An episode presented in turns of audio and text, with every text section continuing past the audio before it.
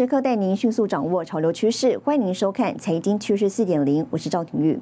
首先来看到红海积极布局电动车造车应用，除了携手日商打造电动车马达，红海董事长刘阳伟呢向外媒表示哦，红海集团今年将决定是否要在墨西哥或是美国威斯康星州成立第一座电动车厂。今年投入电动车的支出呢可能超过百亿元，明年有望再增加三成。外媒报道指出，红海集团董事长刘扬伟表示，红海集团今年将决定要在墨西哥或是美国威斯康星州成立第一座电动车厂。他也透露，今年在电动车方面的支出可能超过新台币一百亿元，明年电动车投资可能增加多达三成。我的预期成功啊，就是希望在二零二五到可能二零二七年，我们可以。在市场的占有率可以达到十 percent。红海集团积极推动 M I H 电动车平台联盟。红海技术执行长魏国章表示，M I H 联盟已有全球一千零六十五家厂商参加，其中有三成是全球性厂商。呃，member 已经到了一千一千零六十五家啊，那基本上就是好像等比级数的在在增加。M I H 会在七月的时候。独立出来。红海下周四将首度召开 M I H 联盟会员大会，外资发布报告指出，生产电动车的利润远比手机代工优渥，推估红海未来造车的盈利率可达百分之七。红海预计三十日举行法说会，外界关注集团布局电动车进展，以及是否会在美国威州设立电动车产线。新唐人亚太电视高建伦、张元婷，台湾台北采访报道。电动车时代来临，和硕董事长童子贤表示，最快五年内，电动车占整体汽车产业市占率将达到一成。目前汽车产业产值呢已经高达四兆美元了。在汽车产业重新洗牌的情况下，台湾有了新机会，可以深度参与汽车产业。重要的转变呢，让台湾有了参与。现在是四兆美元，未来二十年一定会成长到接近。六兆美元的一个产业的机会啊，从零件、组件到模组，甚至整车的平台。童子贤口中的重要转变，指的就是电动车发展让台湾厂商抢攻汽车市场大饼。目前汽车产业产值高达四兆美元，差不多是半导体的八倍左右，也是智慧手机七倍左右的产值。应该会在五年左右，五年左右，也就是二零二五、二零二六左右呢，应该会跨过。市市占就是电动车占整个汽车大概占超过百分之十。二零三零年左右，也就是现离现在不到十年，大概九年十年呢，啊，整个市占应该会在三成左右。电动车占整个汽车产业会在三成左右。啊，据我们所获得的消息，事实上大家都在传言，但是啊，刚刚讲的苹果车，事实上已经在测试啊。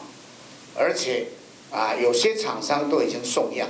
汽车传动系统大厂和大引述供应商消息，Apple Car 预期二零二三年完成测试作业，二零二四年量产。和大董座沈国荣展望全球电动车市场，预估到二零二五年，全球电动车市场将成长到一千两百万辆。从燃油车转变为电动车，对台湾厂商而言是重要的机会。直到现在，两岸在这个高端的引擎跟变速箱是没有帮助。那刚好发展到这个时候呢，那台湾是一个机会。机电的部分在台湾一点问题都没有。那机电的部分包括。马达、减速器、啊，电控以及差速器，汽车产业等于是重新洗牌的情况下呢，有了新的机会，可以深度的参与汽车产业。汽车有一个跟智慧手机不一样的是。它的少量多样的情形，带给中型企业更多的机会。电动车崛起，让汽车产业重新洗牌。少量多样的特性，童子贤认为，相对韩国、日本大型集团，台湾中型企业更有机会抢攻商机。展望未来，掌握五 G、AIoT、电动车趋势，台湾可长期在重要产业扮演重要参与者角色。新唐人亚电视高建伦、张元婷，台湾台北采访报道。台达电本周举办五十周年记者会，创办人郑崇华亲自出席。媒体聚焦台达电在电动车产业的布局，董事长海英俊肯定台湾在电动车的发展潜力，看好今年电动车生产量。他表示呢，公司主力人着重在电控、电机以及充电桩的发展。童董事长也也讲了啊，那台湾还是在这个小学阶段啊。那我想电动车对台湾产业来说是一个很好的机会。台达电董事长海英俊认同和硕董事长童子贤对台湾电动车发展一说。海英俊指出，台湾在 ICT 占有一席之地，电动车要用的电控、电机、电子的零组件非常多，机械产业也很发达，是很好的发展机会。机电两个合起来啊，再加上软体啊，再加上 display，我想台湾这个产业应该有。在这个电动车有很多发展的地方，以后我们的这个主要还是在电控啊，跟这个电机这方面。这车子本身，当然你外面就是充电桩啊，这个。基础建设。海英俊表示，未来电动车用充电桩会是双向的概念，将连接电网，达到能源管理系统的机制。台达电已打入全球电动车龙头特斯拉的供应链，并掌握全球前十大车厂生产的电动车在电力动力系统关键零组件及充电桩订单。海英俊看好今年电动车的出货量。传统的车厂啊，今年都。我想是这个倾巢而出了，很多国家就是定在二零三零年啊，就是内燃机的车啊就不准卖了啊，所以这些传统车厂现在都卯足全力啊在做这个电动车。传动这一块大概有三个 B 年的市场，我们大概今年的目标应该要达到十个 percent，三零年大概预估会到三十三个 B 年，那我们的市占率。绝对不可以低于现在。今年正逢台达电五十周年，八十五岁的创办人郑崇华也现身记者会，一路看公司成长，郑崇华感到欣慰。很高兴，这个我们公司到了五十年，最近的生意也不错，因为我们所有的仓，这个产品跟 Power Supply 有关，还有别的地方加进来，所以我们的范围。就慢慢的扩大起来。至于缺水缺电问题，海英俊表示，台湾只有小部分制造，影响很小。对于车用晶片是否缺货，海英俊表示，很早就发落给晶片厂商，现在没有受什么影响。新唐人亚太电视曾豪、李晶晶，台湾台北报道。好，接着带您看到这一周的财经趋势短波。形成了迁厂催化剂。随着科技大厂重新展开加速迁厂越南的动作，预期二零二一年越南经济将成长百分之六点五到百分之七，有望成为亚洲下一个制造中心。针对台积电传出花数亿元预定一百多台水车，经济部长王美花表示，并不知道台积电花多少经费预定水车，他认为这是厂商的事先安排而已，目的是要让生产不中断。二月十五日正式履新的英特尔执行长在上任一个月之后，将在下周牵上火线，说明英特尔半导体策略。动员加入红海推动的 MIH 联盟，董事长透露，MIH 联盟已询问东元电动车动力系统的报价与样品。中立厂正建制首条电动车马达生产线，预估四月到五月完成。新唐人亚太电视整理报道。智慧城市展将在二十三号登场，本周举行展前记者会。主办单位表示呢，今年以虚实整合的方式展览，实体展吸引了两百五十一家厂商参展，使用近一千个摊位。线上展呢，预估将触及一百五十个国家地区，超过六十万以上的浏览量。五 G 智慧城市跨领域。智慧城市展宣告二十三日正式起跑。今年大会主题为“智慧物联网引领智慧城市再升级”。台湾因防疫政策得宜，使得台湾举办的智慧城市展，也是自去年以来全球第一个虚实整合的智慧城市国际展览。在运用五 G 跟 AI IoT，然后还可以输出到别的国家的一些的技术，一千多个摊位。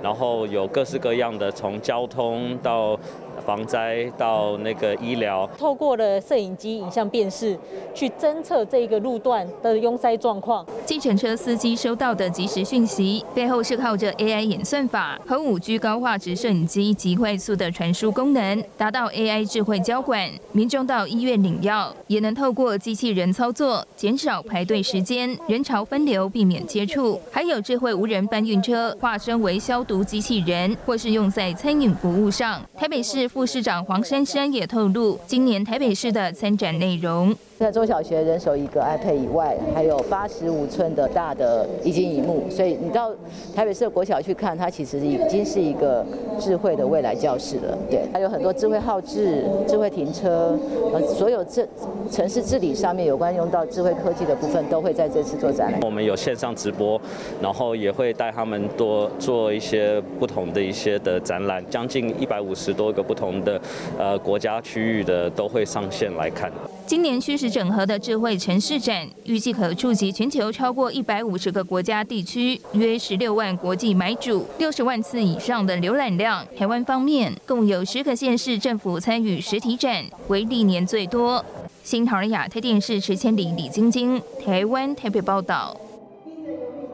疫情之下，民众的生活模式呢也跟着改变。台湾科技业看准后疫情时代商机，积极投入 AIoT 远距医材产业，与不同产业者跟健康管理公司跨界结盟。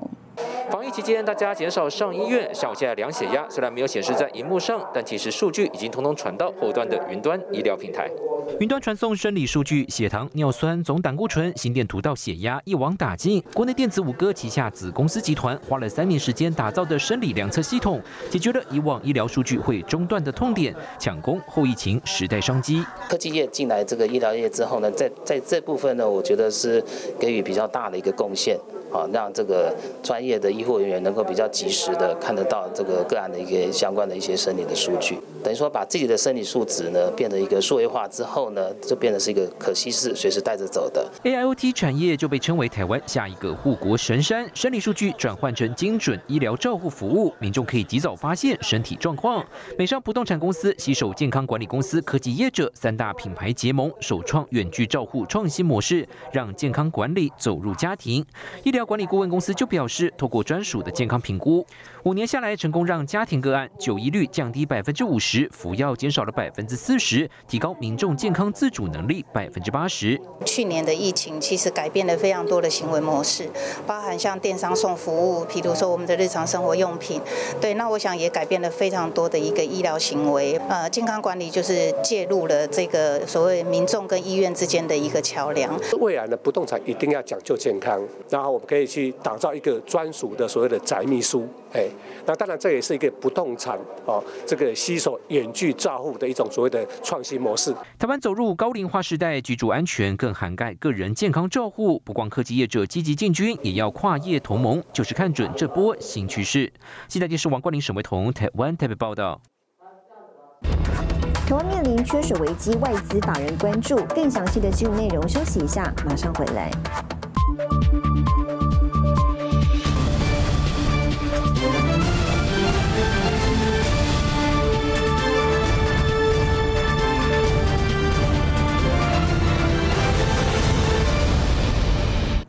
欢迎回来。能源转型是产业重要课题。国际半导体产业协会 （CMI） 表示，哦，台湾供应链发展再生能源，才能提高市场竞争力，同时考量将周边设备国产化。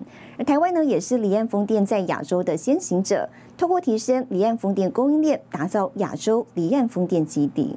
这个叶片它的单价。是占整座风机将近二十 percent，所以这样一片可能就是一千五六百万台币这样子的价格，这样子高单价的直人精品工艺，现在在台湾诞生。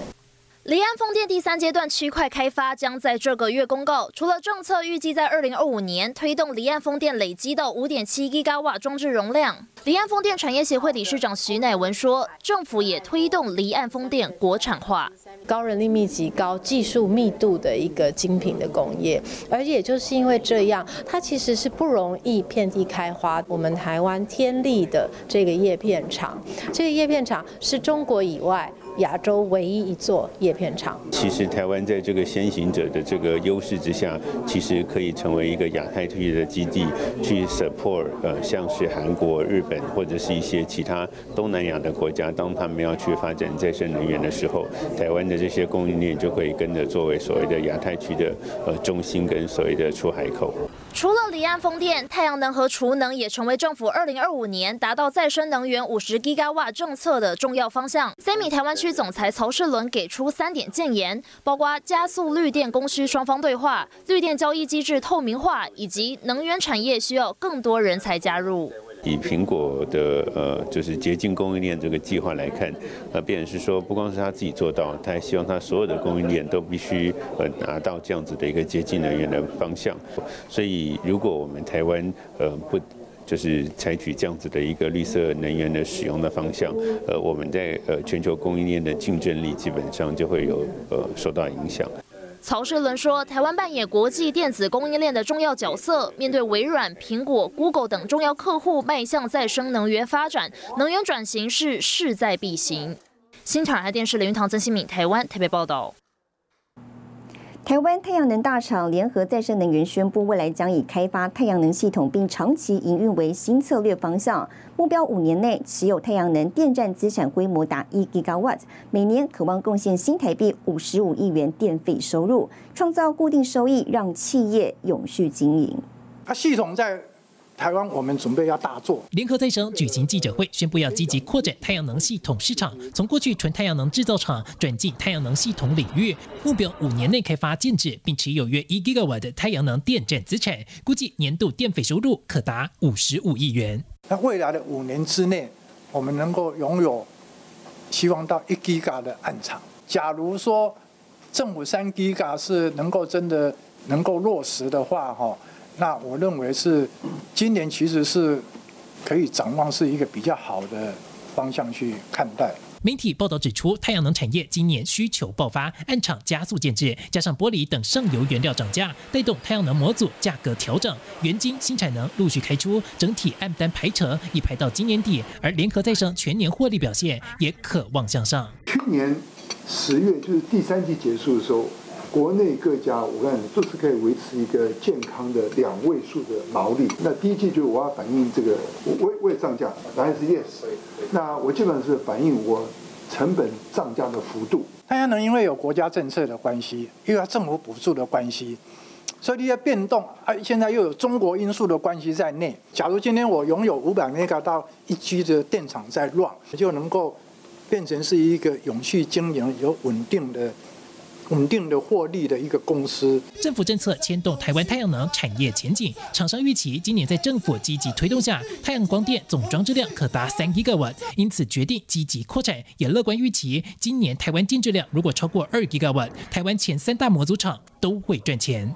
新唐人亚电视高专女张玉婷台台北采访报道。台湾面临缺水危机，在产业可能受到影响的情况下呢，连外资法人都关注。根据里昂证券的报告指出，如果台湾缺水现象再过两个月没有好转，将有三大产业受到冲击。今年的这个缺水的严严重度啊，啊，以前都没有看过。台湾水情告急，不仅联电荣誉副董事长薛明志直言，更引起外资法人关注。里昂证券特别针对台湾缺水挑战发布指出，政府和企业第一时间抢救水情，科技业不受冲击，评估再撑一到两个月。如果用水持续短缺，将对产业带来打击，其中半导体、面板、PCB 将是受害最深的三大产业。晶圆代工以台积电、联电首当其冲。台积电，呃。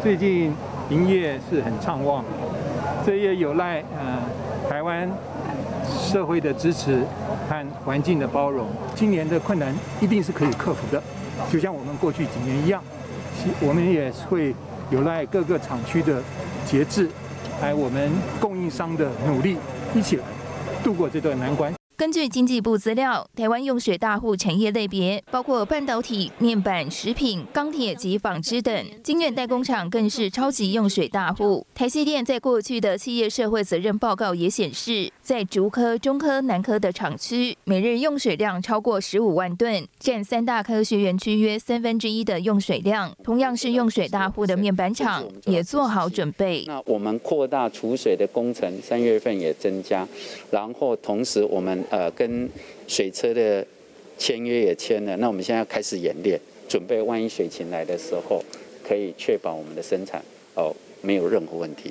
另一间面板大厂友达，则是成立水情阴影小组，准备实施缺水营运持续计划，同时进行制成用水减量，依据不同阶段提高节水效能。台湾产业界为缺水现象做好准备，经济部也承诺，在民生、公用及产业用水上，到五月底梅雨来之前，都有水可用。新唐人亚的电视李晶晶，台湾综合报道。接下来带你浏览这一周的重要财经数据。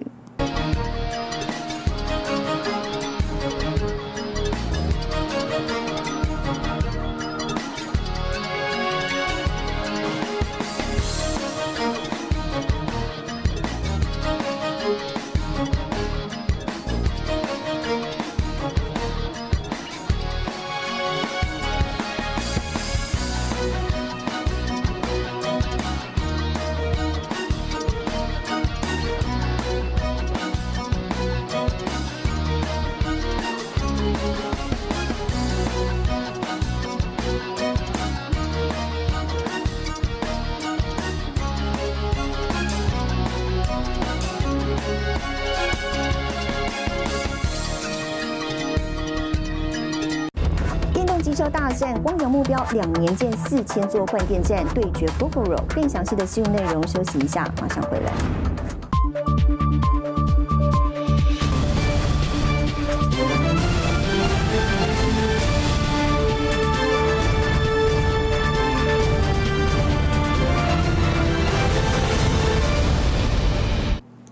回来受到疫情影响，带动大量远距商机需求。台湾品牌业者华硕跟宏基呢，近期股价表现亮眼。十七号华硕法说会上呢，高层预估，尽管上游供应链零组件相当吃紧，不过预期呢，今年 PC 市场需求强劲，到下半年都是看法正面。